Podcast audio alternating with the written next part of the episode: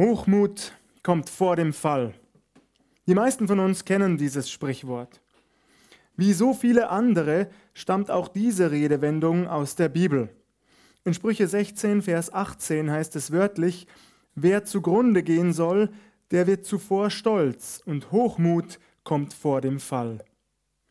Heute Morgen werden wir uns mit einem Volk befassen, das stolz und hochmütig war und dem Volk Israel feindlich gesinnt. Ihr fragt mit Recht, da gibt es doch etliche in der Bibel. Welches davon meinst du, Pastor? Ich denke an das Volk Edom. Ein US-amerikanischer Theologe schrieb dazu, die Feindschaft zwischen Edomitern und Israeliten sei eines der ältesten Beispiele menschlicher Zwietracht. Und er hat recht, denn dieser Konflikt begann tatsächlich bereits im Mutterleib, nämlich im Mutterleib Rebekkas, der Frau Isaaks. In 1. Mose 25 ab Vers 19 lesen wir, dies ist das Geschlecht Isaaks des Sohnes Abrahams. Abraham zeugte Isaak. Isaak aber war 40 Jahre alt, als er Rebekka zur Frau nahm, die Tochter Betuels des Aramäers aus Padan Aram, die Schwester des Aramäers Laban. Isaak aber bat den Herrn für seine Frau, denn sie war unfruchtbar. Und der Herr ließ sich erbitten und Rebekka, seine Frau, ward schwanger. Und die Kinder stießen sich miteinander in ihrem Leib. Da sprach sie, wenn es so ist, warum geschieht mir das? Und sie ging hin, den Herrn zu befragen. Und der Herr sprach zu ihr, zwei Völker sind in deinem Leibe, und zweierlei Volk wird sich scheiden aus deinem Schoß, und ein Volk wird dem anderen überlegen sein, und der Ältere wird dem Jüngeren dienen. Als nun die Zeit kam, dass sie gebären sollte, siehe, da waren Zwillinge in ihrem Leibe. Der erste, der herauskam, war rötlich, ganz behaart, wie ein Fell, und sie nannten ihn Esau. Danach kam heraus sein Bruder, der hielt mit seiner Hand die Ferse des Esau, und sie nannten ihn Jakob. Sechzig Jahre alt war Isaak, als sie geboren wurden. Und als nun die Knaben groß wurden, wurde Esau ein Jäger und streifte auf dem Felde umher. Jakob aber war ein ruhiger Mann und blieb bei den Zelten. Und Isaak hatte Esau lieb und aß gern von seinem Wildbret, Rebekka aber hatte Jakob lieb. Als die beiden Brüder älter waren, erfahren wir außerdem Folgendes. Und Jakob kochte ein Gericht. Da kam Esau vom Feld und war müde und sprach zu Jakob, Lass mich schnell von dem Roten essen, dem Roten da, denn ich bin müde. Daher heißt er Edom. Aber Jakob sprach, Verkaufe mir zuvor deine Erstgeburt. Esau antwortete, siehe, ich muss doch sterben, was soll mir da die Erstgeburt? Jakob sprach, so schwöre mir zuvor. Und er schwor ihm und verkaufte so Jakob seine Erstgeburt. Da gab ihm Jakob Brot und das Linsengericht, und er aß und trank und stand auf und ging davon. So verachtete Esau seine Erstgeburt. Die Edomiter sind also Nachkommen Esaus. Heute Morgen werfen wir einen Blick auf diese Nation, so wie sie im Buch des Propheten Obadja beschrieben wird. Dieses biblische Buch ist vermutlich wenig bekannt. Mit nur 21 Versen ist es das kürzeste Buch des Alten Testaments. Im Gegensatz zu vielen anderen Schriften des Alten Testaments wird der Prophet Obadja im Neuen Testament nicht zitiert. Obwohl oder gerade weil es kaum bekannt ist und nur wenig beachtet wird, habe ich mich dazu entschlossen, über dieses Buch zu predigen. Man könnte sagen, dass Obadja so etwas wie eine Miniaturausgabe aller prophetischen Bücher ist. Es handelt einerseits in kurzer, aber sehr aussagekräftiger Weise von Gottes Gericht über die Edomiter, ein ungläubiges Volk, das Gottes auserwähltes Volk unterdrückte, und andererseits von Gottes Gnade für Israel. Außerdem nimmt der Prophet Obadja sehr ausführlich den Stolz, den Hochmut, das Gefühl der Überlegenheit der Edomiter in den Blick. Leider wissen wir weder etwas Genaues über den Verfasser noch über die Datierung dieses biblischen Buches. Der Name Obadja bedeutet so viel wie Anbeter Jahwes. Ein Dutzend Männer im Alten Testament tragen diesen Namen Obadja.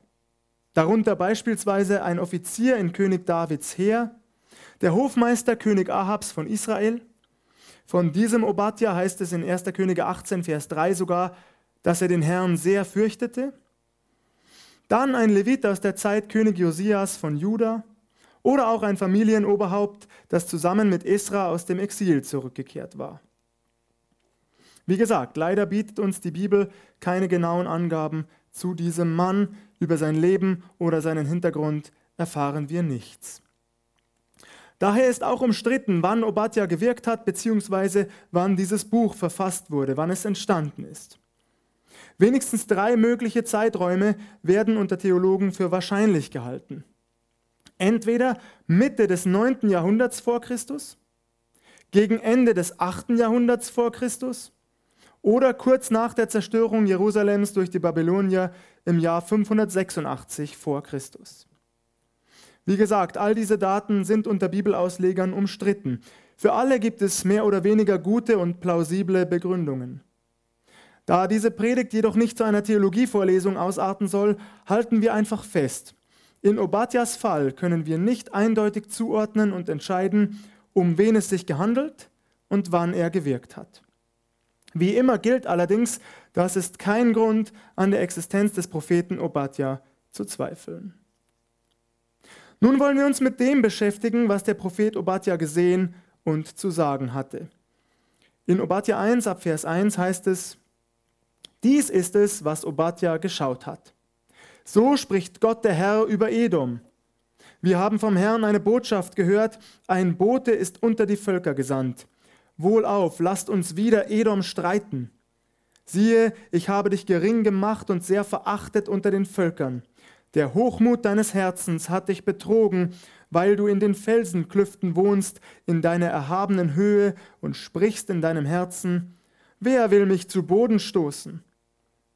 Wenn du auch in die Höhe führest wie ein Adler und machtest dein Nest zwischen den Sternen, dennoch will ich dich von dort herunterstürzen, spricht der Herr. Gott, der Herr, spricht Gericht über Edom. Im Hebräischen heißt es hier, Jahwe Adonai spricht. Dieser Name zeigt an, dass der Gott Israels, Jahwe, zugleich der Herr, Adonai, über alle Völker, Nationen, Stämme und Sprachen ist. Er ist der eine und einzig wahre, der Schöpfer des Universums, des Himmels und der Erde. Hier zu Beginn des Buches Obadja ruft er sozusagen die Völker herbei, die in seinem Namen das Gericht an Edom vollstrecken sollen. Das ist nicht nur an dieser Stelle so, immer wieder wird im Alten Testament deutlich, dass Gott der Herr sich unterschiedlicher Nationen bedient, sie dazu gebraucht, seinen Willen auf Erden auszuführen. Edom rühmte sich seines Reichtums, erworben nicht nur durch Handelsbeziehungen, sondern auch durch Plünderungen sowie Eisen- und Kupferminen. Edom rühmte sich seiner nahezu uneinnehmbaren geografischen Lage. In 1. Mose 32, Vers 4 sowie Kapitel 36, Vers 8 erfahren wir, dass die Edomiter im Lande Seir, auf dem Gebirge Seir siedelten, in hochgelegenen Höhlen, in Felsenklüften, so heißt es bei Obadja. Manche der Edomiter hatten sich so hoch im Gebirge angesiedelt, dass sie so wie ein Adler ihr Nest zwischen den Sternen hatten. Diese Lage vermittelte den Edomitern ein Gefühl von Sicherheit vor ihren Feinden, und dieses Gefühl trug schließlich auch zu ihrem Hochmut bei. Sie sprachen in ihrem Herzen, wer will uns zu Boden stoßen? Im Sinne von, wer kann uns schon etwas anhaben? Eine arrogante Frage, nicht wahr? Hochmut kommt vor dem Fall. Gott der Herr antwortet, ich, ich will dich von dort herunterstürzen, ich will es tun.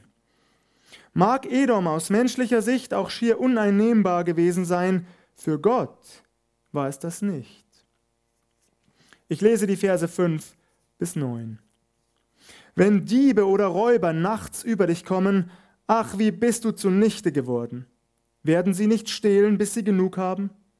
Und wenn Winzer über dich kommen, werden sie gar keine Nachlese übrig lassen? Ach, wie ist Esau durchsucht, wie sind seine Verstecke aufgespürt. Alle deine Bundesgenossen haben dich bis zur Grenze zurückgetrieben. Alle deine Vertrauten haben dich betrogen und überwältigt. Die dein Brot essen, haben dich verraten. Esau hat keine Einsicht. Was gilt's, spricht der Herr, ich will zur selben Zeit die Weisen in Edom zunichte machen und die Klugheit auf dem Gebirge Esau. Auch deine starken Theman sollen verzagen, auf dass alle auf dem Gebirge Esau ausgerottet werden. Nicht nur auf den eigenen Reichtum waren die Edomiter stolz, sondern auch auf ihre geschlossenen Bündnisse, auf ihre Weisheit. Sogar der Prophet Jeremia berichtet uns von der Weisheit Edoms in Kapitel 49, Vers 7. Und sie rühmten sich darüber hinaus ihrer Krieger, ihrer tapferen Männer. Davon erfahren wir in diesen Versen hier bei Obadja, die ich soeben gelesen habe. Doch nichts davon wird Bestand haben, nichts davon. Die vermeintlichen Freunde und Vertrauten, die Bundesgenossen, werden die Edomiter verraten, ihnen in den Rücken fallen, wie man so sagt. Ihr Lieben, stellt euch das einmal vor. Kein Angriff von außen führt zum Untergang Edoms, sondern ein listiger Hinterhalt derjenigen, mit denen die Edomiter Handel trieben, mit denen sie das Brot teilten, denen sie Gastfreundschaft gewährten. Eine zusätzliche Ironie daran ist, dass Edom, das so berühmt war für seine Weisheit und Klugheit, von diesen hinterlistigen Plänen völlig überrumpelt wird. Bibelausleger gehen davon aus, dass sich dieser Verrat, von dem hier berichtet wird, im späten 6. oder frühen 5. Jahrhundert ereignete. Die aus Arabien stammenden Nabatäer waren von den Edomitern zu einem Gastmahl eingeladen worden. Nachdem sie willkommen geheißen worden waren, überrumpelten die Nabatäer die Edomiter und nahmen ihr Land, ihre Festungen. Doch es kommt noch schlimmer für Edom. Die endgültige Verurteilung Edoms ist beschlossen. Weshalb? Bereits am Anfang dieser Predigt habe ich auf die Ursprünge des Konflikts zwischen Israeliten und Edomitern hingewiesen. So ging es immer weiter. Als das Volk Israel auf dem Weg ins gelobte Land war, durfte es nicht durch das Gebiet der Edomiter ziehen.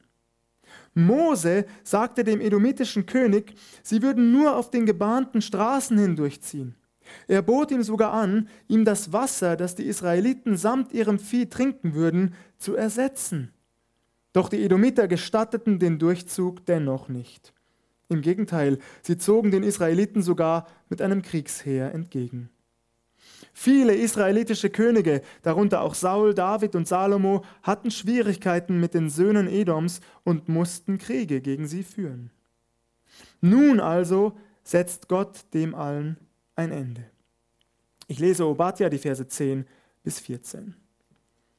Um des Mordes willen, um der Gewalttat an deinem Bruder Jakob begangen, sollst du zu Schanden werden und für immer ausgerottet sein. Zu der Zeit, als du dabei standest und sahst, wie Fremde sein Heer gefangen wegführten und Ausländer zu seinen Toren einzogen und über Jerusalem das Los warfen, da warst auch du wie einer von ihnen. Du hättest nicht herabsehen sollen auf deinen Bruder zur Zeit seines Elends und dich nicht freuen über die Söhne Juda zur Zeit ihres Untergangs und mit deinem Mund nicht so stolz reden zur Zeit der Not. Du hättest nicht zum Tor meines Volks einziehen sollen zur Zeit seines Verderbens. Gerade du nicht herabsehen auf sein Unglück zur Zeit seines Verderbens. Nicht nach seinem Gut greifen zur Zeit seines Verderbens. Du hättest nicht stehen sollen an den Fluchtwegen, um seine Entronnenen zu morden, seine übriggebliebenen nicht ausliefern sollen zur Zeit der Not. Eine spannende Frage ist, wann hat sich all das denn ereignet? Wann hat sich ereignet, was Obadja ab Vers 10 beschreibt? Manche Bibelausleger meinen, dass Obadja hier in den Versen 10 bis 14 von der Zerstörung Jerusalems durch die Babylonier berichtet, im Jahr 586 vor Christus. Leider ist die Übersetzung der Lutherbibel an dieser Stelle allerdings etwas irreführend, denn im Hebräischen steht hier ab Vers 12 ein sogenannter Wunschsatz. Die Elberfelder übersetzt treffender. Ein kurzer Exkurs an dieser Stelle. Es lohnt sich, ihr Lieben, es lohnt sich, Bibelübersetzungen miteinander zu vergleichen, gerade wenn man die Originaltexte nicht lesen oder übersetzen kann. Daher mache ich euch Mut, nehmt ruhig immer wieder eine andere Übersetzung zur Hand, lest, vergleicht, entdeckt, das lohnt sich. Damit zurück zu Obadja. Wörtlich übersetzt müsste es ab Vers 12 in etwa heißen, weide dich nicht am Unglück deines Bruders. Freue dich nicht über den Untergang der Söhne Judas. Dringe nicht in das Tor meines Volkes ein. Strecke die Hand nicht aus nach seinem Gut. Stell dich den Flüchtenden nicht in den Weg. Das klingt nach einer Vorausschau, nicht wahr? Und nicht nach einer abgeschlossenen Handlung wie im Luthertext. Das bedeutet also, dass der Prophet Obadja in den Versen 10 und 11 sehr wahrscheinlich von einem früheren Ereignis, einem Ereignis in der Vergangenheit berichtet, bei dem die Edomiter leider genau das getan haben, bei dem sie grausam an ihrem Bruder Israel gehandelt haben. Aber ab Vers 12 sieht Obadja dann den Untergang Jerusalems voraus, die Eroberung durch die Babylonier und spricht eine Warnung dazu aus an die Edomiter. Wenn es soweit kommt, wenn dieser Tag anbricht, dann, Edom, dann tu nicht mehr, was du in der Vergangenheit getan hast. Halte dich zurück, handle nicht frevelhaft an deinem Bruder. Allerdings schlagen die Edomiter diese Warnung in den Wind. Im Psalm 137 ab Vers 7 erfahren wir sogar, dass die Edomiter, die Babylonier, im Jahr 586 vor Christus sogar zur Zerstörung Jerusalems anstifteten. Sie spielten also eine entscheidende Rolle dabei. Ich lese uns einmal aus Psalm 137 vor. Dort heißt es, Herr, vergiss den Söhnen Edom nicht den Tag Jerusalems, da sie sagten, reißt nieder, reißt nieder bis auf den Grund. Tochter Babel, du Verwüsterin, wohl dem, der dir vergilt, was du uns getan hast. Vielleicht fragt ihr euch an dieser Stelle, wieso ist diese Differenzierung in der Übersetzung so wichtig? Wieso ist das so wichtig, was ich gerade erläutert habe? Diese Differenzierung ist deshalb wichtig, weil die Verse 10 bis 14 deshalb auf Folgendes hinweisen könnten. Stellt euch einmal vor, was geschehen wäre, wenn die Edomiter auf diese Warnung Obadjas reagiert hätten. Hätten sie vielleicht noch eine Chance von Gott bekommen? Natürlich, das bleibt Spekulation, ich kann es nicht mit letzter Sicherheit sagen, aber denkbar wäre es doch, nicht wahr? Außerdem würde es wieder einmal zeigen, wie geduldig unser Herr und Gott ist. Er bietet auch Edom wiederholt die Möglichkeit der Umkehr an. Doch die Edomiter kehrten nicht um. Wir haben es gehört. Betrachten wir die Verse 15 bis 21 also den Abschluss des Buches Obadja. Dort heißt es, denn der Tag des Herrn ist nahe über alle Völker. Wie du getan hast, soll dir geschehen. Deine Tat fällt auf deinen Kopf zurück. Denn wie ihr auf meinem heiligen Berge getrunken habt, so sollen alle Völker täglich trinken. Ja, sie sollen saufen und ausschlürfen und sollen sein, als wären sie nie gewesen. Aber auf dem Berge Zion wird Rettung sein und er soll heilig sein und das Haus Jakob soll seine Besetzer besitzen. Und das Haus Jakob soll ein Feuer werden und das Haus Josef eine Flamme, aber das Haus Esau Stroh. Das werden sie anzünden und verzehren, sodass vom Hause Esau keiner entrinnen wird, denn der Herr hat's geredet. Und die im Südland werden das Gebirge Esau besitzen und die im Hügelland das Land der Philister. Ja, sie werden das Gefilde Ephraims und das Gefilde Samarias besitzen und Benjamin das Gebirge Gilead. Und die Weggeführten von Israel werden das Gebiet der Kanaaniter bis nach Sarepta besitzen. Und die Weggeführten von Jerusalem, die in Sepharat sind, werden die Städte im Südland besitzen. Und es werden die Geretteten auf den Berg Zion ziehen, um das Gebirge Esau zu richten. Und die Königsherrschaft wird des Herrn sein. Edom steht sozusagen beispielhaft für das Gericht Gottes über alle Völker, die sich stolz und übermütig gegen unseren Gott auflehnen. Edoms Fall lässt uns außerdem erahnen, was der Herr auch mit den Nationen, die ähnlich schlecht mit seinem auserwählten Volk Israel umgegangen sind, tun wird. Ein kurzer Hinweis noch. Denn der Begriff Tag des Herrn ist spannend. Er kommt in der Bibel immer wieder vor. Mit diesem Tag ist ein Gerichtstag gemeint. Jedes Mal, wenn unser Gott Gericht spricht, ist das sozusagen ein Tag des Herrn. Darüber hinaus wird damit allerdings auch der Tag bezeichnet, an dem alle Dinge endgültig der Herrschaft unseres Gottes unterworfen sein werden. Daher gehen manche Bibelausleger davon aus, dass in den Versen 15 bis 21 die Zeit des tausendjährigen Reiches beschrieben wird. Das wiedervereinte Israel, das von Obadja mit Haus Jakob und Haus Josef bezeichnet wird, wird Edom verzehren und das Gebiet der Edomiter besitzen und endlich in Frieden leben. Halten wir abschließend fest. Die Gerichtsbotschaft des Obadja ist ebenso hart und erschreckend wie die des Propheten Amos, von dem wir vergangene Woche gehört haben. Auch Obadja nimmt kein Blatt vor den Mund. Auf sehr eindrückliche Art und Weise berichtet er uns vom Gericht Gottes über Edom. Doch bitte lasst uns nie aus dem Blick verlieren, stets ist es ein gerechtes Gericht. Das gilt immer. In der Geschichte Gottes mit seinem Volk, aber auch anderen Nationen gilt bis heute, wer den lebendigen Gott ernst nimmt, seine bösen Wege verlässt und umkehrt, der wird verschont, der wird errettet. Wer sich hingegen stolz und hochmütig widersetzt, wer Gott ins Angesicht trotzt, wer so tut, als brauche er den lebendigen Gott nicht, der wird fallen. Ja, Hochmut kommt stets vor dem Fall. Doch wer auf Gott vertraut, sich auf ihn verlässt, der wird bis in Ewigkeit alles gewinnen. Gelobt sei Gott dafür. Amen.